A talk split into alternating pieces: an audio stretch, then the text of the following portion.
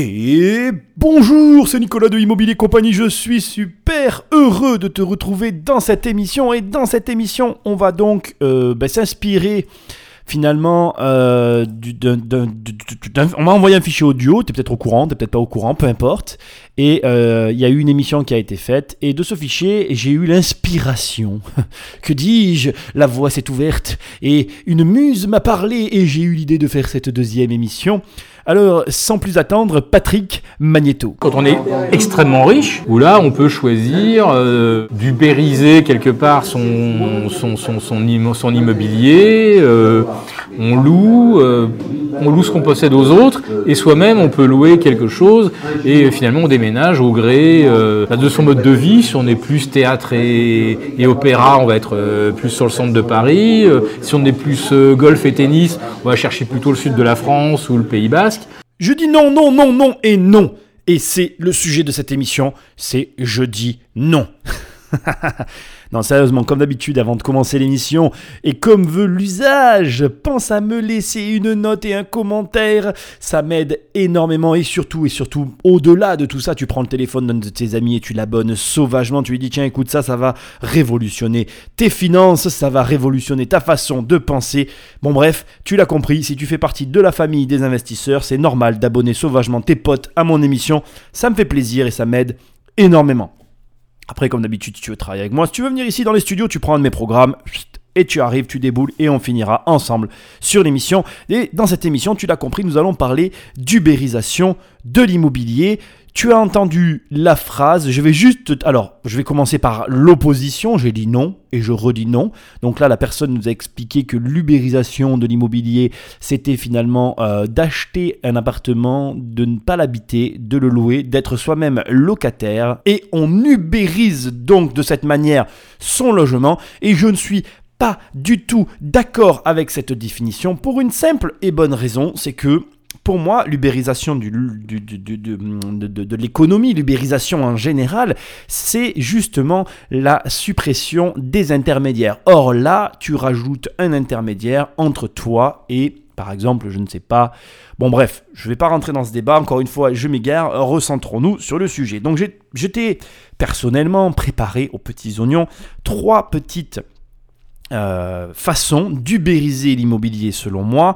La première, c'est finalement l'agence immobilière, et tu vas voir que je vais creuser dans ce que j'étais en train de te dire. J'ai arrêté de te le dire pour pas un petit peu euh, manger sur ma première partie. La deuxième, nous allons parler des promoteurs immobiliers, et la troisième façon de faire, nous allons parler euh, des appartements de manière générale. Mais tu verras, c'est un sujet fort intéressant, un petit peu what the fuck. J'ai fini par une idée un petit peu saugrenue. Tu me diras ce que tu en penses parce que ça m'intéresse bien évidemment. Alors c'est parti, nous commençons par la première façon, l'agence immobilière. Et en fait, je t'ai pas tout dit, c'est l'agence immobilière VS Airbnb. Et voilà pourquoi je ne suis pas d'accord totalement avec la définition, parce que par exemple, pour moi, une façon d'ubériser l'immobilier, c'est vraiment Airbnb face, par exemple, à une chaîne d'hôtellerie. C'est là où il y a un gros, euh, une grosse incompréhension. J'allais encore dire un mot en anglais, parce qu'en fait, j'écoute tout en anglais chez moi, tu vois. Donc, euh, c'est pour ça que ne crois pas que je suis bilingue, je comprends très bien l'anglais, mais je le parle pas. Bon, bref, tu t'en fous, c'est ça, c'est ma vie. euh, voilà. voilà pourquoi des fois tu m'entends dans les émissions te dire le mot me vient en anglais. C'est, voilà, ça, tu t'en fous. bref, donc, il y a une grosse incompréhension entre Airbnb et une chaîne d'hôtels. Et d'ailleurs, quand tu discutes avec des hôteliers, ils te disent oh, mais Airbnb, c'est pas du tout ce que je fais. hein. Nous, nous avons des, nous, nous avons euh, de l'immobilier. Eux, non. Mais justement, justement, j'ai envie de les prendre et de les secouer, de dire putain, mais rentre cette idée dans ta tête. Non, ça, ça, ça veut pas rentrer. C'est beau secouer, ça rentre pas. En fait, justement, c'est là le, le- le truc what the fuck, c'est-à-dire que Airbnb produit plus de richesses qu'une chaîne hôtelière sans avoir d'immobilier.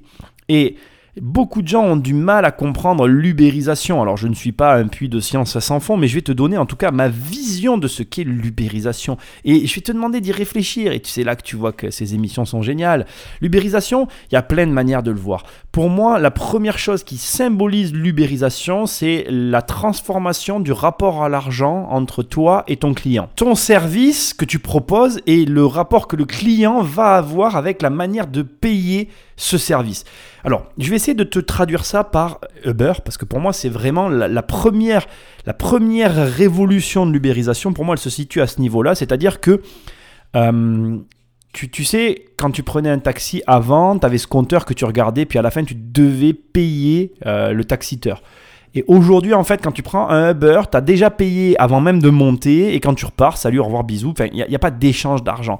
Et du coup, ton rapport à la personne, il est totalement différent. Presque parce que finalement, tu ne lui donnes pas l'argent, en fait. Et j'ai même envie de te dire que je pense que ça contribue grandement à aider l'expérience client. Ce qu'il faut euh, bien évidemment immédiatement euh, cadrer dans ce que je suis en train de te dire et, intégrer, c'est que cela ne marche pas avec tout. C'est que cela ne fonctionne pas avec, euh, ben, avec tous les, services possibles dans le monde. Ça ne marche que selon certains services. Et encore que c'est discutable. Mais bon, je m'égare, comme d'habitude, je me ressens. Donc ça, c'était la première chose qui, pour moi, dans l'ubérisation, était vraiment euh, révolutionnaire. Et la deuxième chose, et qui est de loin, à mon avis, la plus, euh, la, plus incomprise de toutes, c'est justement la capacité que vont avoir ces entreprises avec des petites structures agiles à gérer des choses immenses, et tout simplement pour la simple et bonne raison que la production de valeur est déportée. Alors je vais essayer de t'expliquer ça et tu vas comprendre. En fait, euh, avant, les structures traditionnelle était la structure qui générait tout le processus euh, finalement euh, de, création de valeur. Je m'explique. Ben, le, meilleur exemple, ça va être encore le taxi. Je vais garder cet exemple-là parce que bon, après tout, c'est encore le mieux. Le taxi, le mec qui était dans le taxi, c'était la personne qui achetait le taxi. Tu montais dans le taxi, c'était lui qui encaissait l'argent. C'était lui qui que tu devais appeler toi, le client, tu devais faire un signe pour appeler le taxi. Bref, tout ce qui avait attrait avec la production de valeur était lié justement à l'entreprise qui était le taxi. Aujourd'hui, finalement, la première personne à produire la valeur, c'est le client, puisque dans ta poche, tu as le téléphone et à tout moment, tu peux appeler le taxi. Tu n'as pas besoin de le voir. Et à la limite, si tu appelles trois fois avec le même téléphone un taxi au hasard, tu auras trois taxiteurs différents. Ce qui est donc très intéressant, c'est que la valeur est portée par le client et plus par l'entreprise. L'entreprise mettant au service du client quelque chose qui permet au client d'impulser la valeur et après l'entreprise vient collecter ben justement un service moins cher puisqu'elle répartit la charge de travail. J'essaye d'être clair, j'espère que tu comprends la réflexion derrière cette forme d'ubérisation. En tout cas, c'est mon analyse personnelle et je trouve qu'elle est très intéressante. Et c'est les smartphones cumulés à l'Internet, cumulés à plein de choses qui font que justement, eh bien, euh, tout ça est possible aujourd'hui. Autre point que je veux je fais une petite, je veux souligner ça maintenant parce que j'ai l'occasion de le faire. Je sais que je m'égare souvent dans mes émissions, mais j'aime bien euh, couvrir un large un large spectre. Euh, une chose qui est très incomprise, c'est que beaucoup de gens aujourd'hui disent oui, euh, ça va être la crise à nouveau, il va y avoir une bulle qui va exploser. En fait, les, gens occultent beaucoup de choses, dont notamment le fait que dans l'an 2000, il y avait très peu d'utilisateurs et, dont l'absence des smartphones et qu'aujourd'hui les smartphones viennent pallier à ce nombre-là. En clair, je n'ai plus les chiffres en tête, mais je crois qu'en l'an 2000, un utilisateur valait, euh, enfin, je sais plus, non, je ne vais rien dire parce que je dirais des bêtises, mais la valeur par utilisateur, elle n'a rien à voir entre à l'an 2000 et à aujourd'hui, et c'est à ça qu'on est capable de justement apprécier le fait que ce soit une crise, une bulle ou pas. Bref, je reviens au sujet de base, donc l'agence immobilière VS Airbnb. Première façon d'ubériser bien évidemment euh, l'immobilier, euh, c'est de se poser des questions sur l'agence immobilière traditionnelle. Je, suis très très bien placé pour te parler de ce sujet puisque je suis moi-même la première personne en 2014-2015, je donne des dates sur ce coup-là, j'ai passé un diplôme pour justement ouvrir une agence et j'ai choisi de ne pas ouvrir d'agence parce que euh, sans être capable à l'époque de, de mener l'analyse que je suis en train de te mener là, j'ai tout de suite compris que l'intermédiation classique telle qu'elle est proposée par les agences est selon moi une forme d'intermédiation qui va mourir. Même si, et je dois le reconnaître, cela fonctionne très bien encore aujourd'hui quand tu travailles très correctement sur ce secteur-là. Mais pour moi, Airbnb est le témoignage vivant de finalement euh, la, destruction prochaine du métier tel qu'il est connu aujourd'hui. Seuls ceux qui vont innover et utiliser ces nouvelles technologies arriveront à en tirer quelque chose de mon avis encore une fois. C'est très subjectif cette histoire, mais je pense que l'agence immobilière va être l'un des premiers métiers à connaître une, une ubérisation très forte. C'est un paradoxe car pour moi, ça reste un métier euh, très en avance sur son temps, dans le sens où un agent immobilier ne fait que vendre finalement un numéro de téléphone, enfin la connaissance d'un marché ainsi que la connaissance d'un propriétaire vendeur, mais cette connaissance va devenir de plus en plus accessible parce qu'elle ne nécessite pas l'intervention finalement d'un savoir qui vend ne nécessite pas l'intervention d'un être humain. Une machine peut très bien remplir cette fonction. Tout simplement, si demain je te donne un registre qui te recense tous les propriétaires, tu consultes, tu regardes qui vend, qui vend pas. Eh, j'ai envie de te dire, c'est aussi simple que ça. Et peut-être que même d'ailleurs, je viens de te donner l'idée qui peut valoir des milliards. Parce que c'est vrai que tu pourrais imaginer un Tinder de la vente. Je vends je vends pas. Euh, je donne un prix je donne une fourchette de prix je donne pas de fourchette de prix. Point à la ligne. Ça pourrait être aussi simple que ça. Je vais même d'ailleurs réfléchir à cette idée là bref voilà comment je vois les choses et voilà ce que j'imagine pour la première forme d'ubérisation. Est-ce que c'est la première qui va arriver? Je ne le sais pas. Parce que justement on va attaquer le deuxième point maintenant. On va parler des promoteurs. Et pour moi s'il y a bien un encore une fois, un métier dans l'immobilier qui risque de profiter pleinement, bien évidemment, euh, de l'ubérisation, c'est les promoteurs. Les promoteurs, tu le sais peut-être pas, ils font appel à des entreprises des fois indépendantes pour justement rechercher du foncier. Ils emploient des prospecteurs fonciers. Il y a toute une recherche qui est faite autour du foncier pour justement se permettre de construire et d'accéder à la construction et de pouvoir exercer son métier. Et ce qui est hyper intéressant, c'est que là encore, on est sur des métiers qui sont remplaçables, qui sont euh, complètement euh, ben, supprimables en fait, qui peuvent être ubérisés parce que ce sont des métiers finalement d'information qui peuvent être renseignés par les utilisateurs, par ceux qui sont intéressés. D'autant, et c'est là où ça devient encore plus, j'ai envie de te dire, pertinent, que le promoteur n'achète pas au prix marché. Il y a euh, souvent un achat qui est formulé à un prix en fonction de la surface constructible, donc un prix supérieur au prix du marché. Euh, et, du coup, c'est fort intéressant pour le, vendeur. Et cette notion qui vient s'ajouter euh, est une motivation presque supplémentaire qui me fait dire que on est sur un des métiers qui, à mon avis, sera. C'est un pronostic personnel. J'ai horreur de prédire l'avenir, mais pour moi, en tout cas, c'est un des métiers qui est tellement niché, si tu veux, en fait, que d'ailleurs, si je devais développer une startup, je commencerai par les promoteurs avant de m'étendre aux particuliers, parce que l'attrait financier, le ticket d'entrée, le ticket de paiement, enfin bref, tout ce qui est à ce niveau-là est vachement plus intéressant pour finalement euh, l'utilisateur qui va porter la valeur et qui va mettre son bien à la vente qu'un particulier lambda. Et à, partir de là, tu commences à comprendre eh bien, tout simplement tout l'intérêt qu'il peut y avoir à créer ce genre de fichier et donc à supprimer tout un pan euh, bah, de travail, euh, enfin non, de, oui, de métier, parce que les, prospecteurs fonciers, pour moi, sur le moyen long terme, n'existeront plus non plus. Après, tu vois, c'est là où je vais quand même faire encore une petite parenthèse. C'est là où l'ubérisation, elle est un petit peu dommage, c'est qu'il y a des métiers qui sont cool quand même. Moi, prospecteur foncier, c'est un métier cool, enfin, c'est un métier intéressant. Tu cherches des. Tu sais, c'est un peu comme un, détective, sauf que là, tu cherches des terrains constructibles, tu regardes pourquoi c'est bloqué. Enfin, quand t'aimes ça, moi, j'aime bien la prospection terrain. Euh, ça reste euh, quelque chose d'intéressant. Mais dans la mesure où on va un petit peu rejoindre même le premier point, tu finirais avec un fichier central à l'arrivée. J'ai presque envie de te dire que tout ça se regroupe en un seul point, mais aujourd'hui, en tout cas au moment où je fais cette émission, c'est quand même bien deux points différents.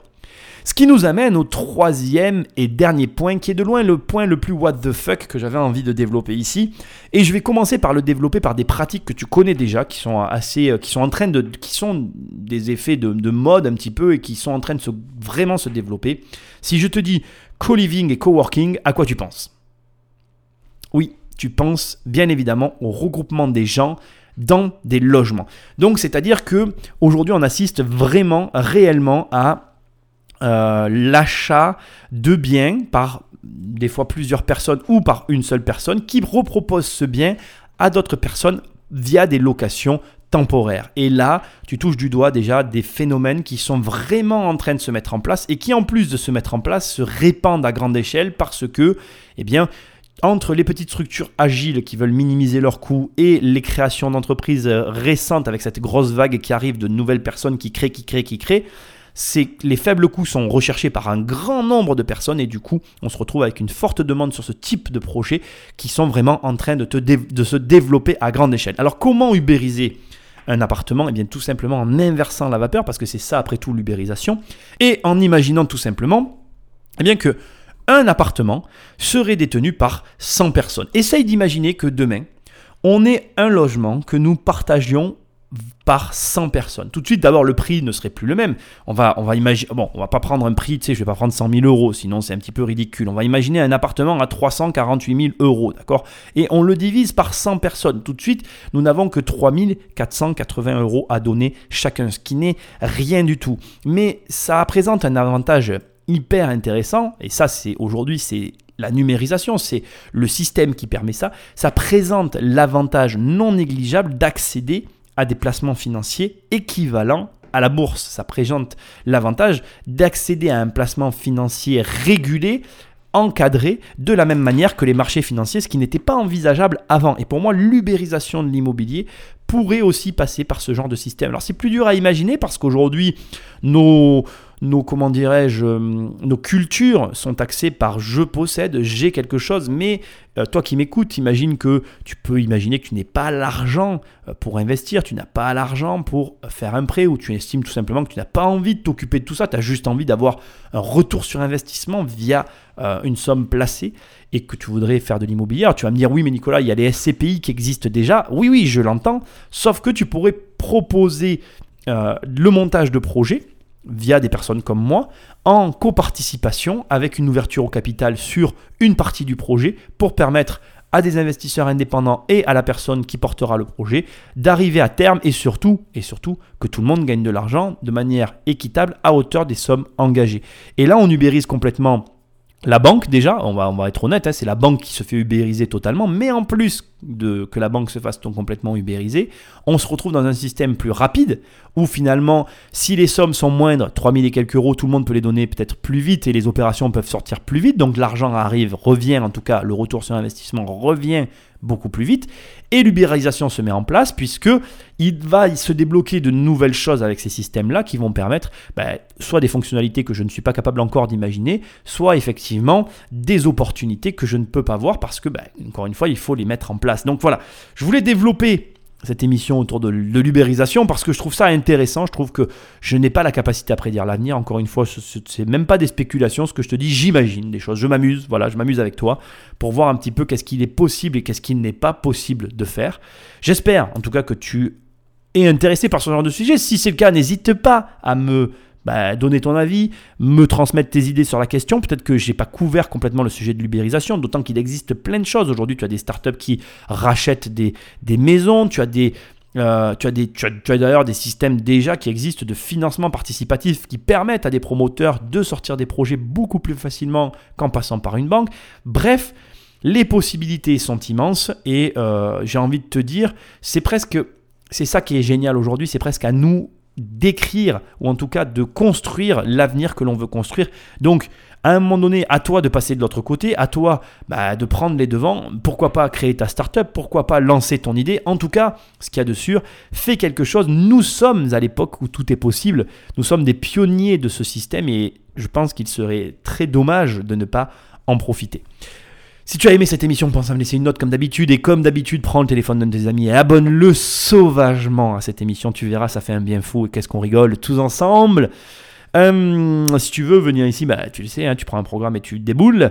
Et sinon, eh ben, écoute, moi je te retrouve très bientôt dans une prochaine émission. Et puis, bah, moi je ne suis pas contre l'ubérisation, je vais finir par ça. Euh, je trouve que ça peut être une très bonne chose. De toute façon, ça m'évoque un petit peu ce qui se passait, euh, ce qui se passe avec toutes les disparitions de métiers et l'apparition de nouveaux métiers. Euh, arrête de regarder ce que tu perds, regarde ce que tu gagnes et tu verras que au final, on y gagne tous. Salut